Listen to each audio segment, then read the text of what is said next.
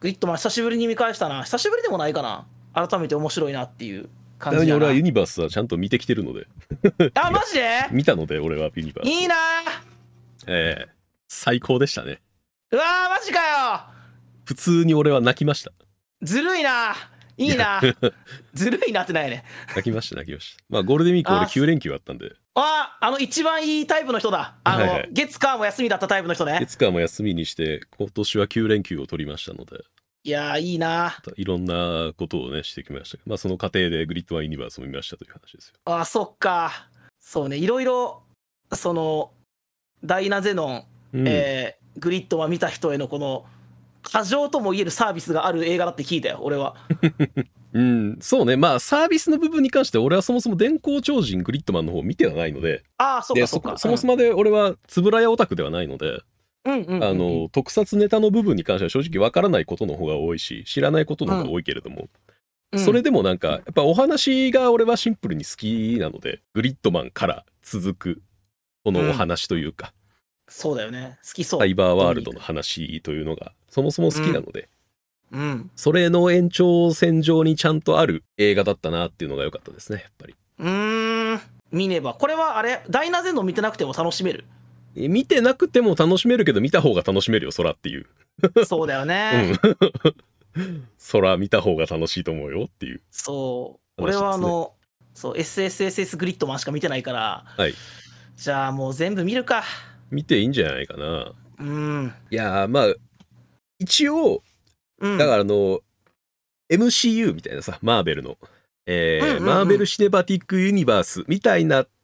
け、えー形式のグリッドマうんン・ユニバースっていう作品う群というか、作品世界観っていうのがそもそももう一つブランドとして出来上がっていてうん、その中のグリッドマン・ユニバースっていう作品が今回映画になってるわけだから、ああ、そう、だから、うん、電光超人グリッドマン、SSSS グリッドマン、ダイナゼノン。でそれだけじゃないのよだから あ MCU と同じようにそれだけではなくコミカライズとか今まであったいろいろスピンオフとかそれまでにそうか派生してきたグリッドマンの世界観だったりキャラクターだったり登場人物だったりっていうのを全部内包してる、えー世界観がグリッドマンユニバースっていう世界観なのよなるほど。そうでその中の一あと一作品がグリッドマンユニバースっていう映画になったとっうーん。ていう形だったのでまあそれを楽しみたいんだったら今まで行われたものは全部一つちょっと触れていった方がやっぱ面白いんじゃないかなっていうそうだね。まあまあでも映画はね、まあ、絶対公開中なので、まあ、はいネタバレもね、まあ、グッさんが見てないので俺もするわけにいきませんので、はい、お願いします。 はいえー今回はテレビ放映された、うん。えーグリッドマン、えーはい SSSS、えーグリッドマンの方を、えー取り上げてちょっと話していきましょうという話ですね。はい。はい、というところで本日のドラセビは、えーグリッドマンということで、えータイトルコールをお願いします。はい。せーの、サブブカカルルののぬぬかかるみみ。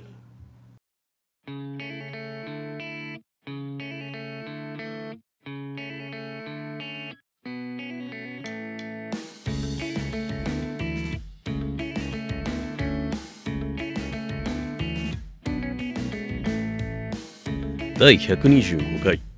私はハイパーエージェントグリッドマンって結局何者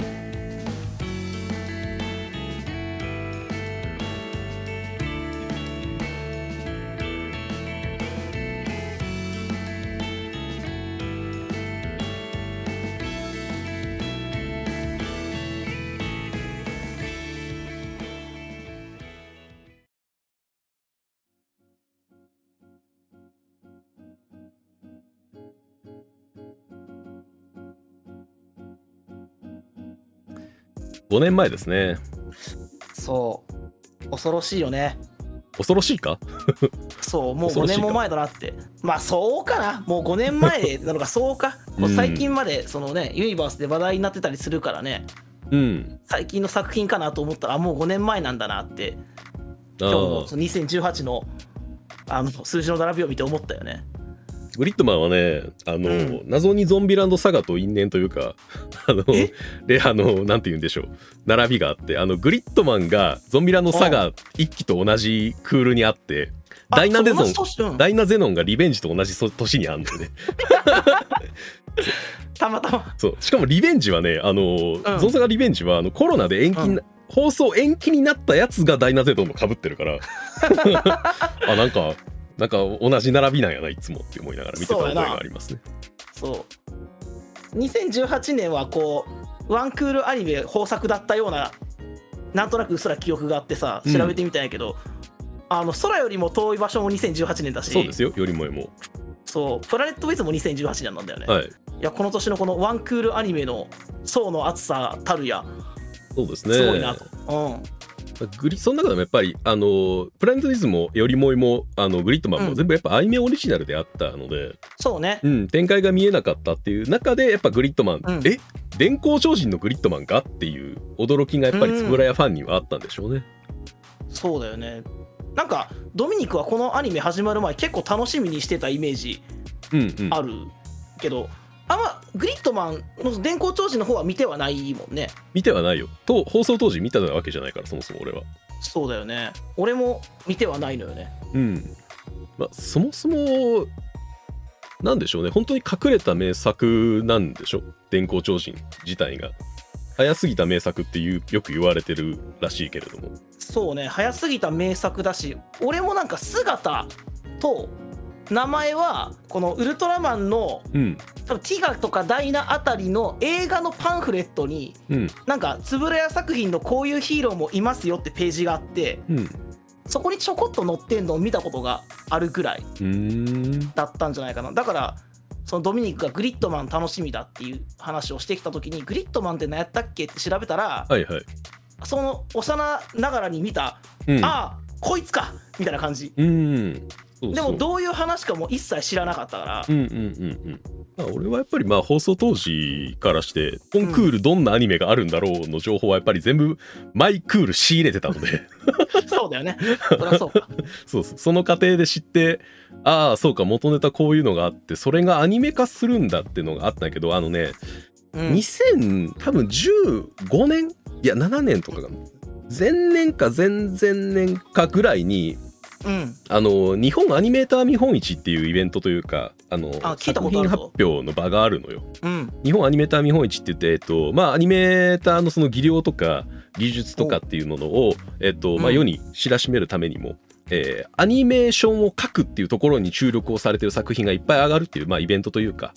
あうんうのんものがあるのよ催しが。だからそのアアニメーターの人とかもこうピックアップされたりするような感じそうそうそう誰が作ってるアニメーションでこういうものをアニメーションとして作りましたっていうところが大きくフィーチャーされるうん催しがあってその中にねあったのよ電光超人グリッドマンが。へえそう。で、そこで書かれてるのもなんかすげえ動きが良かったり、うん派手やなーって思ってたのをも思覚えてたのよね、確か。ああなるほどそう。で、なんかあの、ウルトラマンぐらいしか俺は円谷特撮を知らない人間からしたら、うんあの、グリッドマンって派手やんか。なんかカラーリングとか、もろもろ、 まあ確かに あなんというか、派手派手確かに派手ですよ色味とかなんかゴテゴテしてる感じとか、うんうんうんあれがなんかね、あのやっぱアニメアニメしてていいなと思ったんだよね。ふーんうん。なるほどなるほどそうそう。スパロボでさその勇者シリーズのロボットがはいはい。動いたりとかさ、うんあと技を出したりする様子っていうのはさまあ何回かうん見ているんやけど、スパロボをやる前にグリッドマン見てるからはいはいはいはい。あーこういう全身が金色になるロボットみたいなのかっこいいなと思ったらうん。それを勇者シリーズのロボットをあのスパロボで見るとあ勇者シリーズが先でグリッドマンがそれをこうオマージュじゃないけど、はいしてたんだなっていうそうことそうがそう。よく分かったしあのよくみんながあのサイサンライズ立ちっていうさそうですあね。のサンライズパース。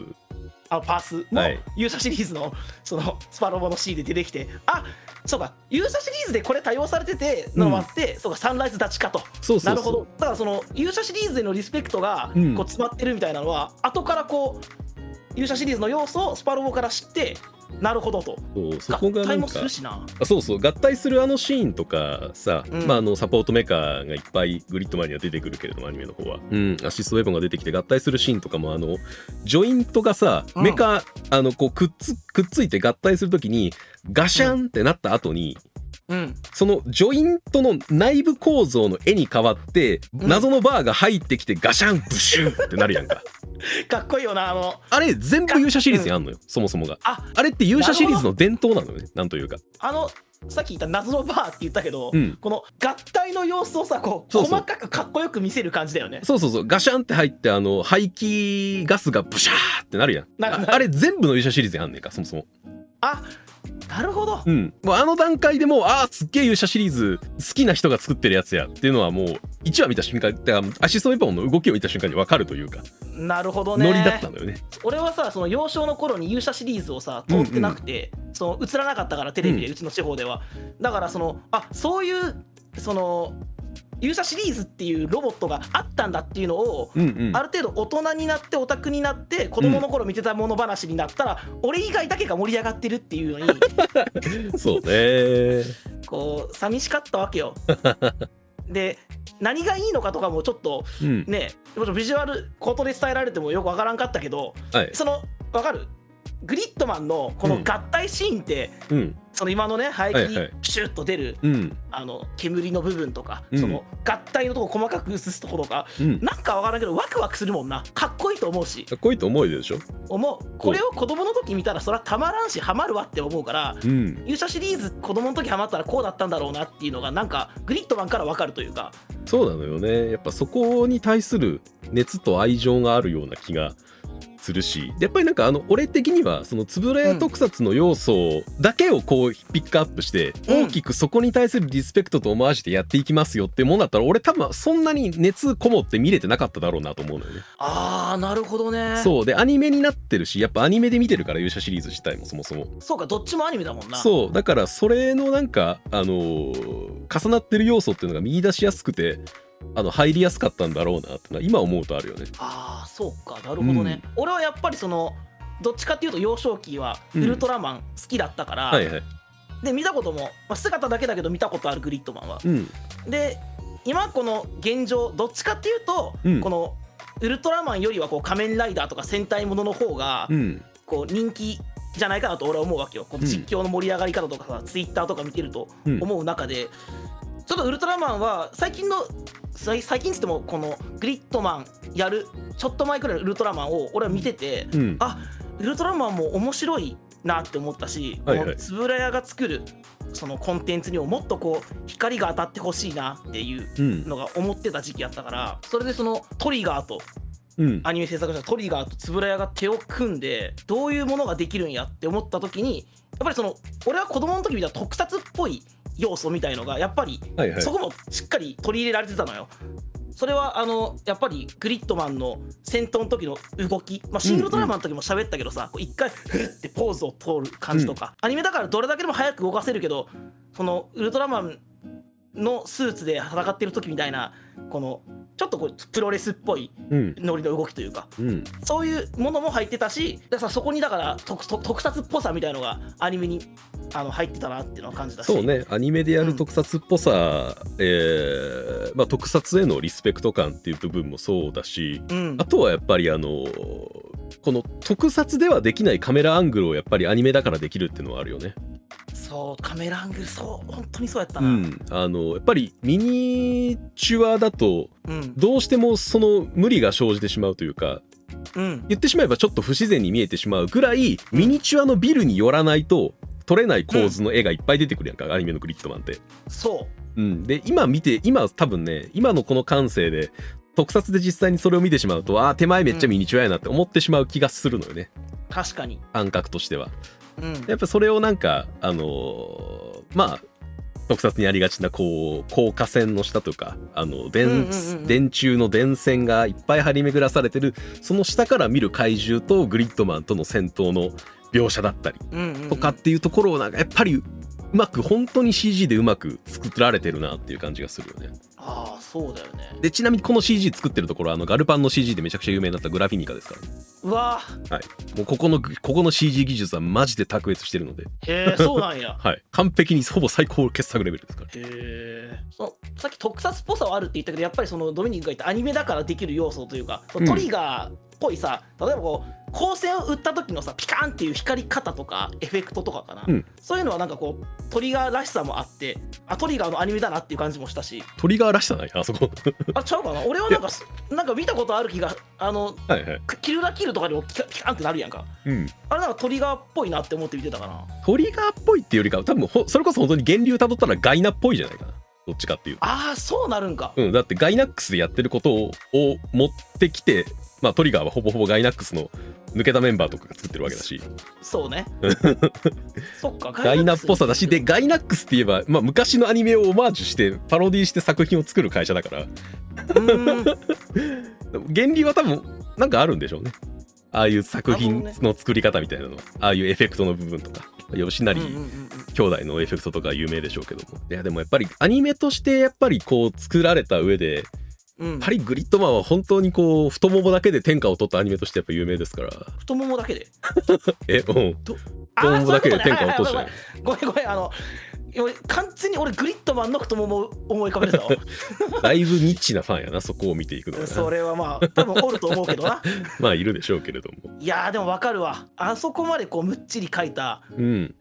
一家さんの太ももはね、うん、そうはねだからやっぱあのあのタイミングぐらいからなんかあのキャラクターデザインっていうのがちょっと変わったなっていう感覚はあるよね、グリッドマンあそうなんだやっぱこっからちょっとこうあの変換期に入ったというかあすごいアニメとしてはなんかすごく変わったタイミングだとは思うよキャラクターデザインの部分えっと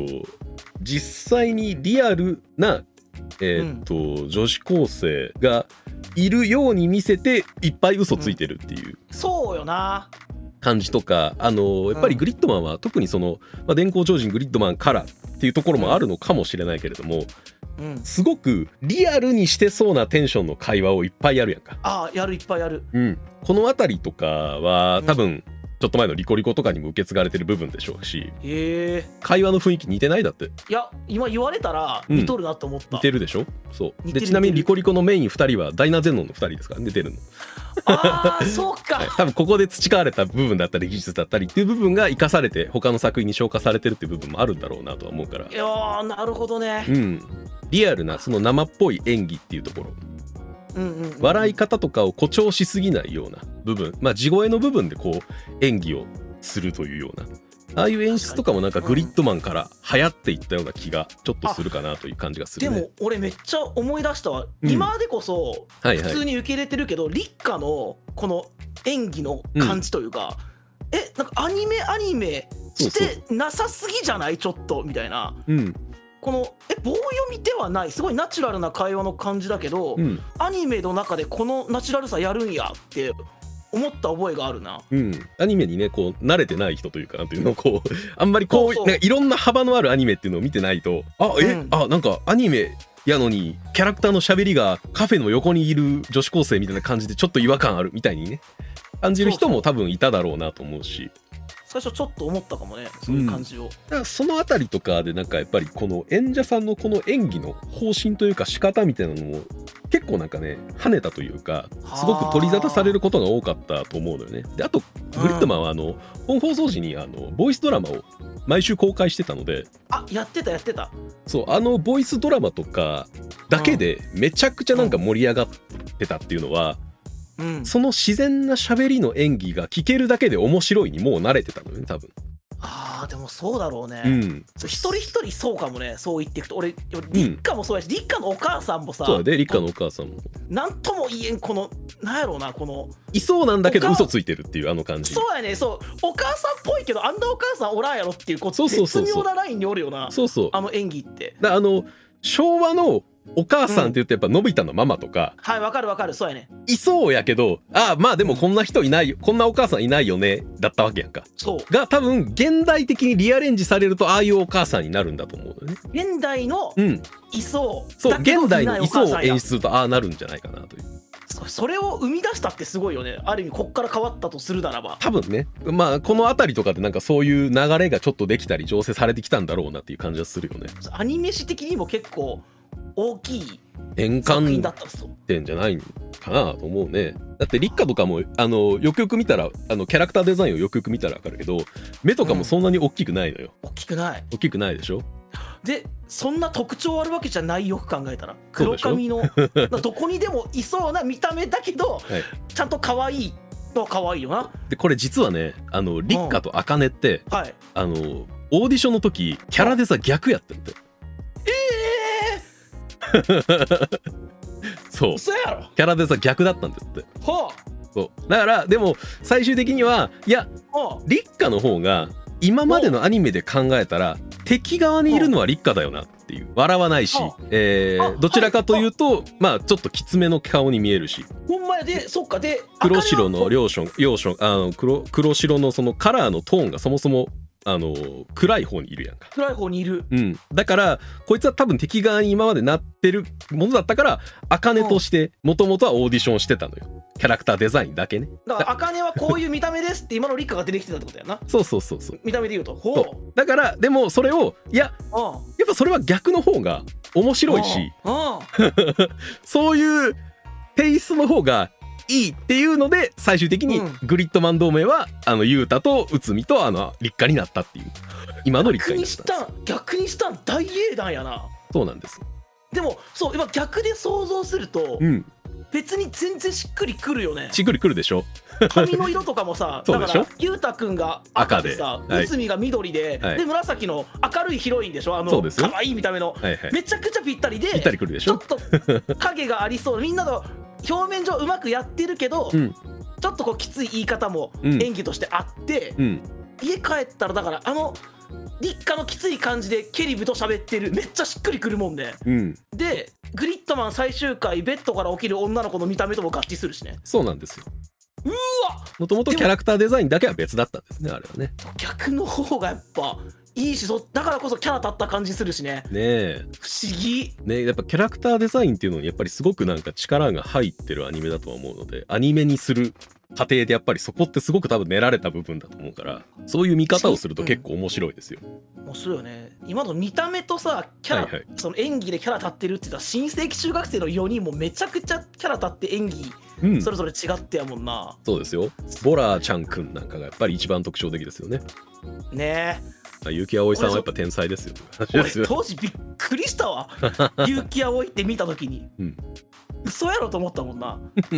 今でこそこう結城葵が本当このいろんな はいは本い。当にそのスパイダーマン出ててとかさいろんな声されてるの知ってたけどあもう俺の思ってるのは可愛い女の子の要素をもう抜け切った声やんという かうん、ボラちゃんくんさんはやっぱりさすがですよね。共通項が見出せなかったもんなそれまで聞いてきた結城葵のそのマドカとかの声とはさ、うんあとシン・フォギアの声とかとは俺もなんか見出せなかったもん共通点がうん、今回もだからこれ結城葵やねんなーと思いながら見返したもん なそうですね結城葵さんですね本当に。すごいなーってうん、やっぱりそのキャラクターとして喋ってるな感が特にやっぱり強いアニメな気はするのよね。あー確かにうん、だからやっぱりボイスドラマ今のこの時代にやっぱり絵も何もつかないボイスドラマをうん YouTube に上げてっていうのをやるだけでうん盛り上がれるっていうのはもう声だけで喋り方だけでああもうあのキャラが今こうやって喋ってるっていうのをキャラあのファンがちゃんと想像できるような下地ができたっていうことだと思う。あーでも絶対そう今全話見てうんそうボイスドラマ聞かされても、うん誰がどう喋ってるか絶対浮かぶもん浮自かぶ分のでしょ中でで頭の中でちゃんとアニメが作れるでしょ自分の頭わのかる中で。超高解像度で浮かぶはずや浮かぶでしょそうそれは多わか分る自分が想像できる下地をもうアニメが提供してくれてるからできると思うよねすごいなんかいいアニメだったなってやっぱ思うのよねそうだよねそのキャラクターそうキャラクターらしさキャラクターの魅力っていうのもね、この短い12話の間に親戚中学生なんか途中から出てくんのになそうそうそう全員のキャラも喋り方もあのこういう立ち振る舞いしてるなしてるだろうなもう浮かぶやんか浮かぶそうそこがやっぱなんかすごく完成度が高いアニメなんだろうなと思うよねやっぱ俺ボイスドラマってめっちゃ覚えてんのがねうんあの2話か3話の後やったっけなうんもう茜があのアンチを初めて作って3話じゃないかな三話の後かな三話で出てくるよ、うん、あのアンチ作って、えー、だからこれからグリッドマンを倒そうねみたいな話をしてる時にアレクシスもね、うんもうもちろん一緒にいてうんであのアンチのお腹の中が鳴るのよグーってなって「おや怪獣なのにお腹がすくのかいみたいなことをだからアレクシスが言ってはいはいはい ああじゃあしょうがないねご飯食べに行こっかっつってじゃあ、うん僕が運転するよ茜くんっつってアレクシスが車運転するっていう ボイスドラマがあったんですよお前車運転するんや お前お前車運転するんかもそうやしでその後、うん茜もちゃんと突っ込むのが「えーアレクシス免許とか持ってるの?」って言われた時に「いや来年取ろうと思ってね」って言い出 すねんかだからこの辺りもなんか、うんお俺はなんかアニメ感というよりもなんかそのつぶらえ特撮感のなんかちょっとふざけてる感じというか、ああわかるかも、うん人人型の異星人がなんか人サイズの異星人がふざけてやってる感にちょっと近いのかなと思いながら聞いたりとか。なるほどなるほど面白かってんなこう「あびっくりドンキーあるよ」って言って「おおびっくりドンキーだね」って「おそう通り過ぎちゃったよアレクシス」って言いながらこうねびっくりドンキーとくら寿司とかを通り過ぎていくっていう話やでえなんで止まんねえんだよアレクシスって茜がブチ切れたらうん「ブレーキ知らん知らねえのかよお前」って言ったらアレクシスがうん「ブレーキ今度覚えておくよ」っつって「お前」って言ってそのままチコって最終的にコンビニ飯をアンチがいっぱい食べるっていう話面白いなめちゃくちゃゃ面白かったこのアニメの中ではさ実在の企業のとか商品名めちゃくちゃぼかしたくせにな、そうあのセブン セブントゥエンティワンにしてみたりセブンイレブンを明らかにセブンイレブンのコーヒーメーカーがあるのに、んであの美味しい牛乳をうまい牛乳にしてみたりしたのにそこめちゃくちゃ実際の企業なんや実際の企業全然ガンガン出してたよ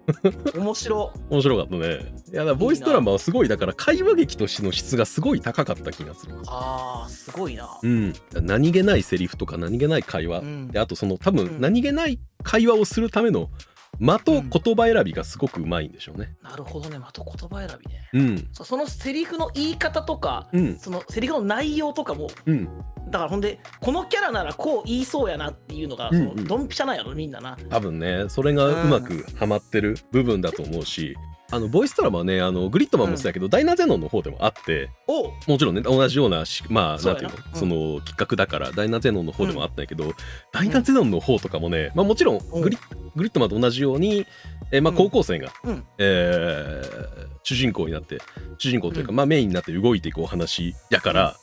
うんあのボイスドラマのとあの中でうんえっと、何やったっけな昔の新聞だったか昔のなんか年収卒業年収かなんかを見る時かなんかに卒業文集そうそうあ見る時かなんかにうわすっごいこの人たち90年代に卒業してるよマジ昔じゃんみたいなセリフがあんのようんうんうんそれって今10代じゃないと書けないとか言えないセリフやんかそうだねなんというかそれをなんかほんうわそうだねめっちゃ古いねみたいな話をなんか自然にそんな大したことでもないような風にやっぱ入れ込んでいくみたいなだから脚本がやっぱすごいい上まいんだろうなと思うよね高校生ならこう喋るやろうなっていうとうころ、んそうそだからその解像度というかねううんちょやってる演者さんはねまあ結構ベテランの人多いから30超えてたりするけどもうんそれでもも全然やっぱ違和感がないように聞こえるっていうのはいやーなんか演者さんの力と脚本とかうまくマッチしたんだろうなと思うよけ基本的にやっぱみんな地声でやってるもんね大体がああそうだからやっぱりそのアニメアニメしてない感にもつながってくるしな、それがそうそうやっぱちゃんとかっこいいやっぱグリッドマンのうん、あの動きとかやっぱ演出もそうだし、あとやっぱ緑川さんの声はやっぱ好きだなとは思うねいやうかまっいとこいいよね、 うん、電光超人グリッドマンの時のはいはい緑川光さんとさ、うんやっぱり俺さっきちょっと見返して見返したというか1話と2話見とったんやけど電光超人グリッドあマンあはいはいはい、あの声の若さと喋り方がこう全然うん、違くて、そうねだいぶそうそ若のい差も楽しかったななんかむしろこの SSSS グリッドマンの方はあそうそう緑川さんってこういう声だよねだけど、うん電光超人聞くとえこんな感じの演技やったし声やったんやって思う年功超人1話見たらあの神田さんも出てたんやって思うよね出てたっけえあのたけしの PC から発する声があの神田さんやねんなあれあそうなんやそう神田さんあ神田さんと緑川さん出てる豪華ーって思いながら 豪華やなあそうちなみにあれやねんな電光超人の方であの直人か、えーうん主人公のはいはいはいえー、直人をやってた役者さんはもうなんか2000年ぐらいにもう役者引退してるんやけどうんアニメのグリッドマンちゃんと出てくれたりしてるのよね実はあああれやな多分ねアニメ そのグリッドマンの出てたシーンどこやったっけって調べたらさ、あのジャンクショップのお客さんで出てくんねんなそうそうそうすいませんキーボードってまだないですかってさビットに尋ねたら「あーそこになかったらないっすね」ってめちゃくちゃ適当にあしらわれめちゃくちゃ豪華な人大事な人が出てくれてるのにねそこに使うの嫌っていうねえやっぱ愛があっていいですよそうねで今のその役者さんとほぼ同じ見た目で出てくるしなアニメの中でもね、こう見たらわかる知ってる人が、えー見たり聞いたりしたらすぐわかる小ネタっていうのがやっぱり入ってる、えーアニメだから、ああ小ネタそうようんそういう意味でもなんかやっぱり過去の歴史をどんどん紐解いていきたくなるぐらいにやっぱ魅力的だってことなんだろうなと思うようね。んそのウルトラマンネタもめちゃくちゃ多いしねうそんの立花と内海の会話でさそうね出てきたりとかあものするし。そうレッドキングは全然赤くないよねって言ってさ、うん、いやパワードのやつは赤いじゃんみたいな話をしていたりとかさ三代目が好きとかね。あそうそうそうそうウルトラマン80に出てくるやつらしいんだけど3代目は、うんあとこの立花の部屋に飾ってあるあのショーケースのあのフィギフィギュアは茜ね あかねやあかねやあかねの部屋のショーケースに飾ってあるフィギュアは過去のウルトラ怪獣で、あれうん全部だから毎週これはあの時のあの怪獣だって当ててる人とかおったな当時いたねいたうんいた、あやっぱだからファンが多いからねやっぱスプラ特撮の段階でそうね俺も何回かは分かったけど、うん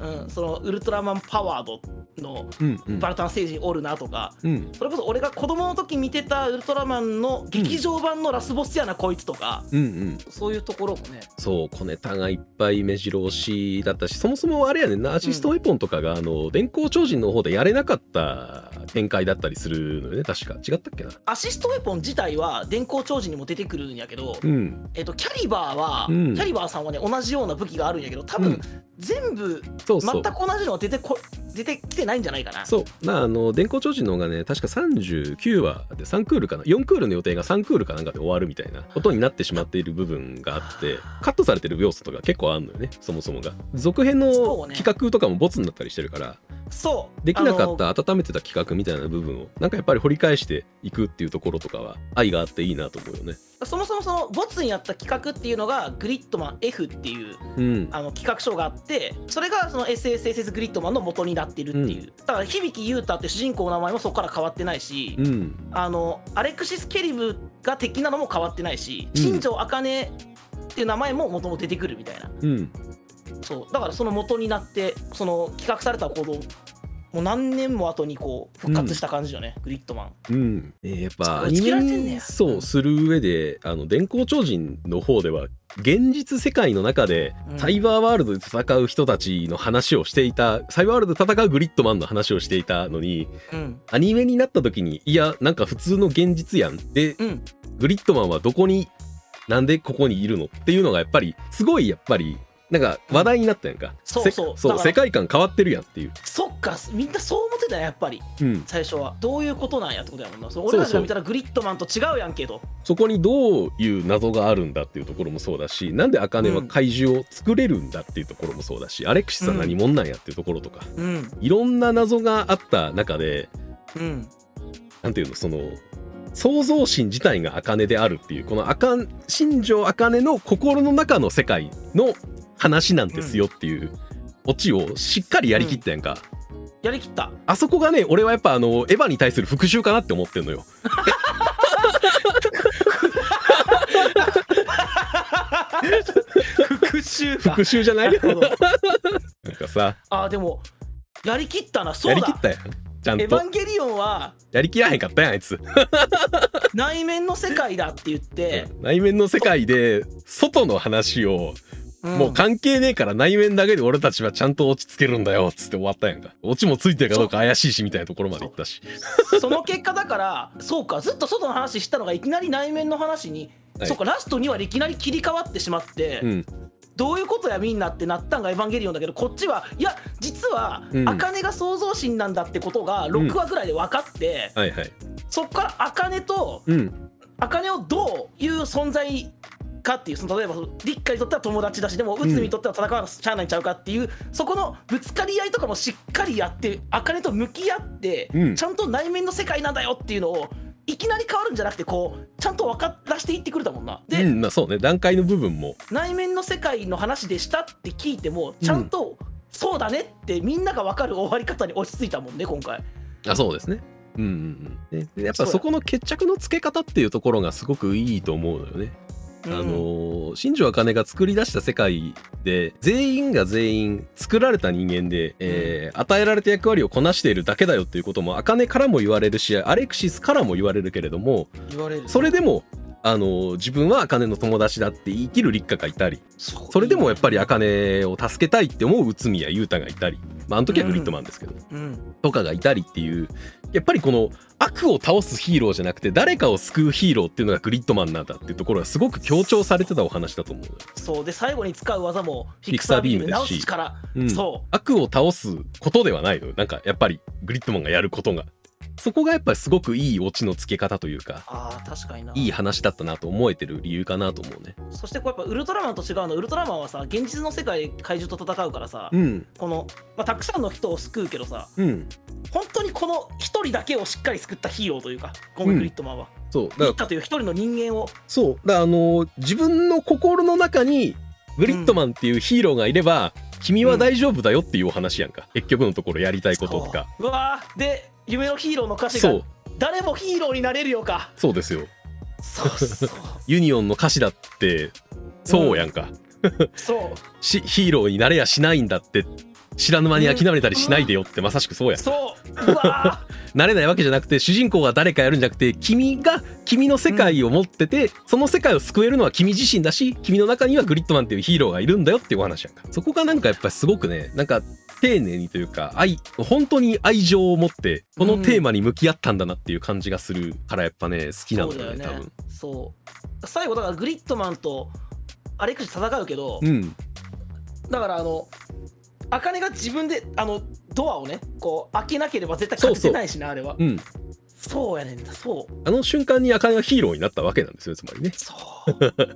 そしてこう限りある命の力は強いんだってことをグリッドマンは言うのよね、そう結局ねグリッドマンが何者かはいまいちよくわからないままなんですけれどもあの人ハイパーエージェントって言ってるけどハイパーエージェントもハイパーワールドもどういう存在なのかって設定ないからなそう確かにそうだわないんですよねあれあのそうエネルギー体であって形を持たない生命体だとは言ってるけどももともとどっから生まれて何をしてるのかよく分かってないっていう そうやな何何も謎者なんですよね本当にあの人そう最最初はね内海君がグリッドマンにグリッドマンの地元でも俺のこと言っといてくれよって言うんやけど、うんあいつの地元は描かれてないんやろ描かれてないいんですよねハイパーワールドが何か結局よくわからないですよそうやなあの電光超人の方でもいきなりハイパーワールドから来ましたって来るからなあそうそうそう分からへんでしょそうわからないんですよねで結局あのグリッドマンは本当にねゆグリッドマンはウリうんウルトラマンとかと全く違って素性が完璧に不明なのよねそうだ実はウルトラマンだからあのちゃんと M78 世サチテウにいる生き物だってことはわかるやんかわ かるあのグリッドマンは生き物であるかどうかすらあやふやなのよね実はちゃんと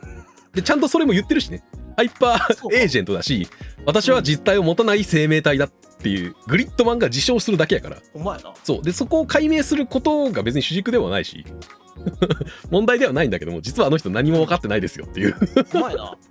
確か人にではありますやっぱ自分の心と向き合うお話っていうのがやっぱり俺はそもそも好きなのでそうだから絶対ドミニクがこのアニメ好きな理由はそこにあるなって思ったね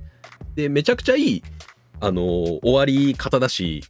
うんなんていうんやろうな結局その茜が消えた後もうんあの世界からあの抜け出した後も茜の世界も外の世界として続いていくしそうだね雄太とか立花とかの世界っていう部分も茜のもともと持っていた茜の中にあった世界としても存在するしうんえー、ユータや内海や立花たちの世界としてもそこに存在しているっていうオチなのが俺はやっぱすごく好きなのよね。そうねそれぞれにとってこうどういう世界かは違うけど、うんそれぞれの世界としてこあれでもね俺一回見たことあんねんな当時なんか最終話終わった後にううんあのベッドから起き上がるね実写パートが入るじゃないですか。入る入る、あれを見た時にう「ん、え起き上がったんあかねなん立花みたいやん」みたいななんかよくわからへんかったって言ってる人ちらほら見たのよ当時。うんうんうんうんうんでもあれは多分あれはねなんかの読んだんやけどうんうん茜の中で作った茜のそのまあ言ってしまえばあのピンク髪の茜っていうのは新庄茜の本人のアバターなわけよあそうでしょそうそそううそう思ってましたよずっとアバターなわけで、でそのアバターと親友になってくれる存在としてうんもともとの現実世界にいる自分と似た立花という存在を作ってるわけよね形が。うわーそう かそうねだから似てるんだねそう、うんそそういう捉え方をした方が多分深みは出るよなと思っていろんな解釈の仕方はもちろんあるんだろうけれどもうんうんすごくやっぱ俺の好きなあここういう解釈できたらめちゃくちゃ面白いなって思える解釈ができるようなお話だったなとは思うね。でもさっき打ち切りの話聞いたけどやっぱりこう早すぎたんやなっていう思うよねまあ、93年やからもねんまだみんなの家にパソコンもないしないですよ Windows95 が出てからですから、そう出イるンタ前ーでネすッからトってなんなんみたいな感じやし、まあね うん、PC, PC 何ができんのそれみたいなああ世界 でそうであすのね話やってもなピンとこないよなとは思うよねうんまあ、やってることほぼ超能力やしね電光超人の方はああそうそうそうそう ねあのグリニッジ天文台をハッキングして全世界の時計がぐちゃぐちゃになるみたいなエピソードある からなできないできないって思いながらそうね何でもありすぎるやろみたいなねでもまあ本当にだからパソコンを使ってコンピューターウイルスを使ってハッキングをしたりしてっていうことができる人っていうのは超能力者みたいな描かれ方がほぼなってるからそうかなるほどねみんなに身近じゃなかったからこそその何でもできる感を描きやすかったのかもなしかもねっていうあの嘘つきやすかった部分だろうなとは思う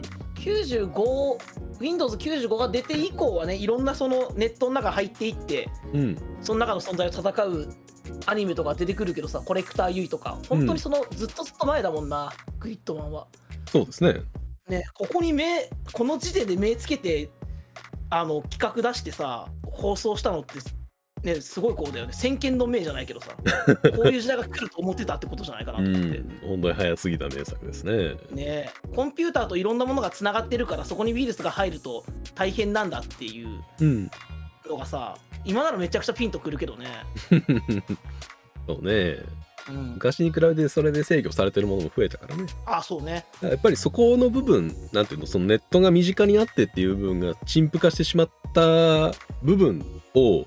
うんなんかもう一回掘り起こしてじゃなくてよりなんか一人の、えーキャラクターの人間の心の中の動きってこれぐらい複雑だし、あーえーそうだいろんな世界を作ることもできるし壊すこともするしっていうそこにフォーカスを当てたのは俺はすごくやっぱ良かったと思うのよね。確かにその元々のグリッドマンと違う方にうん、ある意味シフトしたってことやもんなそうそうそのお話の作り方自体を、うん、ででその自分の人間の心の中の世界ってうんどこで作られてるのかって言ってやっぱり脳みそで作られててうんじゃあ脳みそって電気信号で動いてんだからコンピューターと同じようなわけやんかっそうねていう解釈もできるやん。確かにだから電光調子のグリッドマンが入ってこれたこともわかるしうん、とかなるほどねいろんな利用というか受け取り方がいろいろできるなと思って本当にねそのでも自分の中にっていうか自分というか人間の中、うん人間の心の中でうん本当に一つの世界というか宇宙というか、うんあのーほまあ本当に宇宙かな宇宙を想像できるようなぐらいうんうんのうん幅のあるものだし心の中って。うんで自分のこの空想で作り出した友達だったり世界だったりっていうものは絶対子供の頃に一度は絶対みんなやってるはずやから忘れてるやだっけてでるやってる絶対やってるようん、そこへのメッセージとかそこで作られてるものにってうん別になんか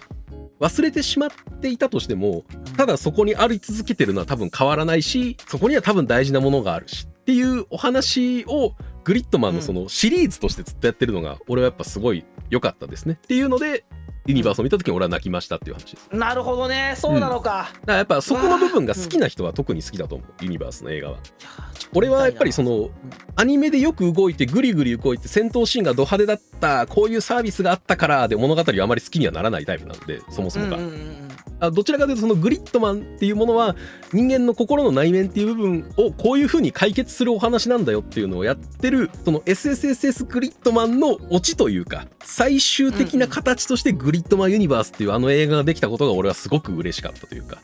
あーそこにれはか見ひとたいなあのよく感動できたなっていう感じがする。いやーそう俺はもう単純にこの SSSS グリッドマンが綺麗に終わりすぎてうんめちゃくちゃ綺麗に終わってこの後、うんそのどんなもんができたんやろうって思ってたけどはいはい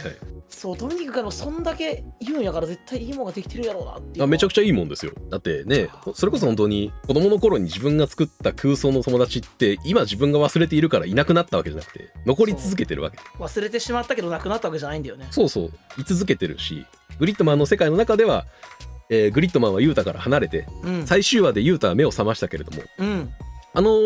時目を覚ましたユータはグリッドマンとして活動してた2ヶ月のことを何も覚えてないユータだからそうだねうん、つまりあそこから雄太内海立花の3人の関係性っていうのはまたあそこから発展していく必要があるわけで、そうかうん、だからもう一回友達になればいいやって内海が言うでしょ最終話で。言ってたそう1話と最終話に言うのよそれ、うん、そうかその最終話の方のまた友達になった3人の話かそうですよあーそれは茜が茜がいなくなったとしてもあの3人はあの世界で生き続けてるわけですからもちろん、うんそうなんよねそうかそそこの物語を続けるっていうお話だからこれがやっぱねすごく胸を熱くしてくれるしそうでだなダイナゼノンを見てると、うんより熱くなれるシーンもやっぱり何個か入りますよっていう話そりゃそうですよね まあだからダイナゼノンはドミニク的にはそんなにだったなみたいなことを言ってた気がしたからそこから見てなかったなああえっとね俺の、う俺のそのさっき言ったうんえーっとアニメの「グリッドマンで」えー新庄茜の世界を取り巻くお話ではないからああそうねダイナゼノンは、そこのテーマとは違うお話が、はいあのー一つの「ダイナゼノン」っていうお話で進むからうん、また違ったテイストのアニメにはなってるけれどもね、うんうんうんえーやっぱり「ダイナゼノン」も見た方がいいなっていうのはあのダイナゼノンのオープニングも大変素晴らしいからっていうのが一つありますね。ああマジでちょっはい、聞イいてンみパようーフェクトはマジで最高の歌詞やなって思うと曲ですし、まあ、ユニオン、いえーユニオンがまあアニメグリッドマンがあって、えーインパーフェクトがダイナゼノンのオープニングであって、うんで今度ユニバースっていう曲がグリッドマンユニバースのテーマソングで大石正義がまた書いて歌ってますけれども、うん この3曲続けて流すだけで俺は今泣ける自信があるので、この3曲を続けてかけるだけで泣けます よ。絶対。10分で泣ける自信があるわ。大変いい映画化でしたので。見ねばならんなぜひ見てほしいですね、これはねあ、ーアニメグリッドマン、好きだった人。いや自分の中の世界の話ななんかドミニクに言われて子供の時あんなこと考えたなとか今うん思い出してきたな、うん、別にどこに残したわけでもないしさ、はいもう誰に言うこともないからさうん、なくなったもんとして俺は考えてたけどドミニクに言われて思い出すんやからまだあるよねあるあその世界る、はなくなってないよ。君が作った世界はそのままそこにあるのよ、絶対。こ他の世界はあるんだなこでみんな生き続けているわけなんですね。そうそしてなんか自分が作ったその世界って子供の時作ったからさ、うんガバガバな世界だしさうん、これをもしさ誰かが作った創作としてみたらさなんだこれって思うかもしれんけど、うん、なんかそれを考えてた自分のこととか思い出してくると、うん、なんか輝かしい思い出だったんじゃないかなって思ってきたなうん。いや、大事だと思いますよ。やっぱり、あの、俺は思うんやけど、やっぱ子供の頃って、うんごっこ遊びの、まあ、うん例えばそのドラゴンボールごっこをしたとしてたやんか、うんした時に、カメハメハーってやった時に、子供の頃の俺からしたうら、んカメハメハーってやったその手からカメハメハーが出てたのよね、やっぱり。いやー出てるように見えてたのよなんというか ナルト走りをしてる時に本当にもうビルが音速で流れていくかのように早く走れてるのよあの時はわかるよそうだねでそれをやっぱり俺はあのやっぱ本とか読むの好きだったから自分のうん頭の中と心の中でやることが多かった人間なので、うんうんうんうんううんん、そういう経験がやっぱりちょっとでもあったっていう人はなんかこういう話は好きなんじゃないかなと思うよねなるほどな自分の心の中にあった世界っていうところを思い出すまではグリッドは見ただけじゃいかんかったんやけど、うんドミニクの話を聞いて自分のことと重ね合わせていくとうんああなるほどドミニクの言ったその茜はそこからおらんくなってもその世界があり続けるっていうことうのんなんか、尊さみたいなものをう今ん感じてる気がするわ、そうなんですよでこれはやっぱり結局どの作品どのコンテンツを触れた時にやっぱ思いたいことなのよ俺はうーんドラクエも別にね魔王を倒して世界が平和になりましたちゃんちゃんでそこの世界が全部終わるわけじゃないと思いたいタイプなので俺はその後も続いていくんだってことだそようねそうこの先もその世界でみんな幸せに生きてるんだなっていうことを思わせてくれるお話がやっぱ俺は好きだし思いたい人間だからそれをすごく丁寧にやってくれたアニメだったなっていう感じがす確るかに俺あんまり意識してないかもでもうんでもそう考えた方が楽しいよねいろんなもんって俺は漫画にしろアニメにしろそうゲー俺ムはにしろそう思うからなんか多分ずっとなんか昔々のやつを掘り起こしていまだにあれ面白かったよなって言いたいんだろうなと思う そうね俺がクリアしたして終わりじゃないねんな、うんそのゲームのデータ上はそこで終わりかもしれんけどその世界はまだあり続けるもんなんだうんって考えると俺が今まで見てきた全部のものってああ全部続いていくんやって思うと全然印象が変わってくるしうん逆にそのなんていうかなあ、うん終わった後までちゃんと描いてくれるというかその、うんこの後こうなってくんだろうなって余白をうん俺たちに想像させてくれる作品っていいもんだなって、まあ、まさしくグリッドマンとかそうなんだけどさ他にもいっぱいあるなって思ってきたなありますよそう想像の余地が残っているっていうことがどれだけ素晴らしいことなのかという話でもあると思うのよねあー本当やな結局それを受け取ってこれってこういうお話だったよなって受け取った人がその後を想像することというかそのひ人間一人の想像力には絶対勝てないから、うあのんどどんなコンテンツでも多分そうだよなそうその想像で作られたものが多分最高のものに絶対なるからその人にとってはねあーそうだよねうん自分が、すごいなんか夢と希望に満ち溢れたお話だなと俺はやっぱ思うのよねいや間違いないそうだよね、現実に帰ってきたからああーなんか現実になっちゃったよっていうのでなんか食らってる人いたけど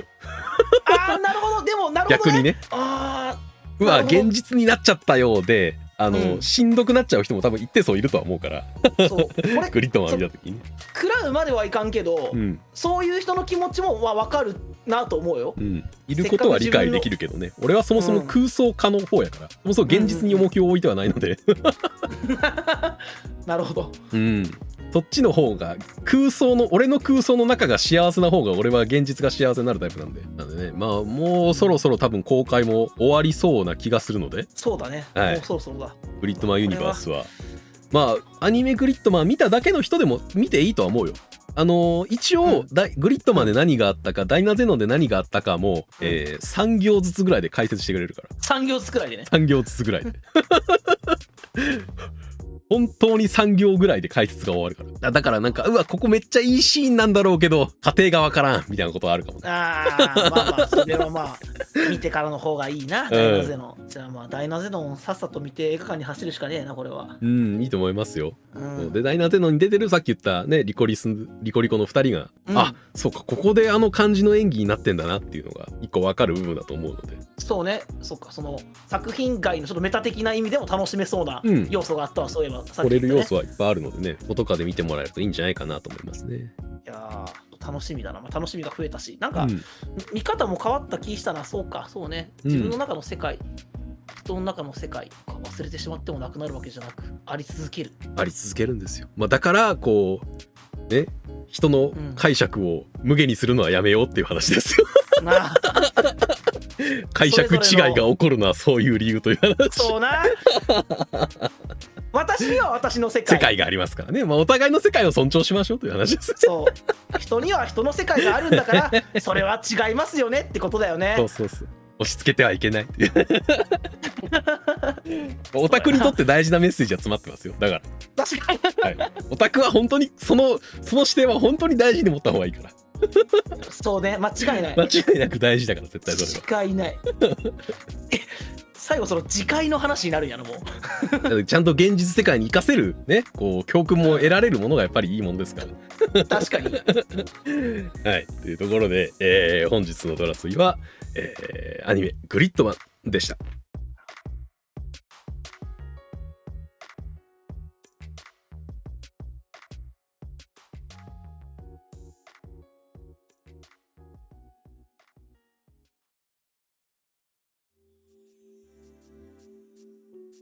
もちろんこの、はいこの話が迎えたエンディングがうんで感動して泣いたりとかいい話だなと思ってたけど、うんやっぱり今日喋るまではやっぱりそのね円谷感みたいなものが落とし込まれたはいはいはいはいことの嬉しさとか、うんやっぱりその1993年にさうん一回その打ち切られて続編まで亡くなってしまったヒーローがうん復活することの熱さもあるわけやんか、はいはいはいその一人の人が作る世界の話うんっていうのをだったことを話す中でしっかり今分かってあ、うんそういう世界って俺にもあったなってこととそれってなくなってないんだなってことを思い出させてくれたねうん今日の話は、だからすごいなんかねあのコアなオタクに向けての要素もいっぱいあるけれどもやっぱりやってることはすごく普遍的なお話なので多分、いやーそうだよね、うん、大事なメッセージが入ってる気がするのでここも含めてなんか楽しんでもらえるともっとなんかグリッドマンが大事なものになるような気がするね。いやーそうわかるよねそうねもう天候、うん1ミリでも共感できた人はもう今すぐにでも映画館に走ってもらって そうねユニバースを見てもらってでユニバースの曲を聴いてもらってで泣きましょうというあーいやそうしますちょっともうダイナゼノンをまず見てねあそうだねダイナゼノンもダイナゼノンで、まあこれからもまだまだグリッドマンは多分展開していくと思うのでああそうかユニバースで終わりじゃない全然終わりじゃないと思うからないよなそうかうんそれも含めてなんか俺もこれから先もなんかグリッドマンは楽しみにしたいなと思いますねこれからをもっと生み出してくれることをねこう願ってって感じだねねもっといろんなね人の心を救ってもらえたらなと思いますね、 ああそうねはい、夢のヒーローでありますからそう夢のヒーローよというところで、えー本日もご視聴いただきありがとうございましたありがとうございましたお疲れ様ですお疲れ様です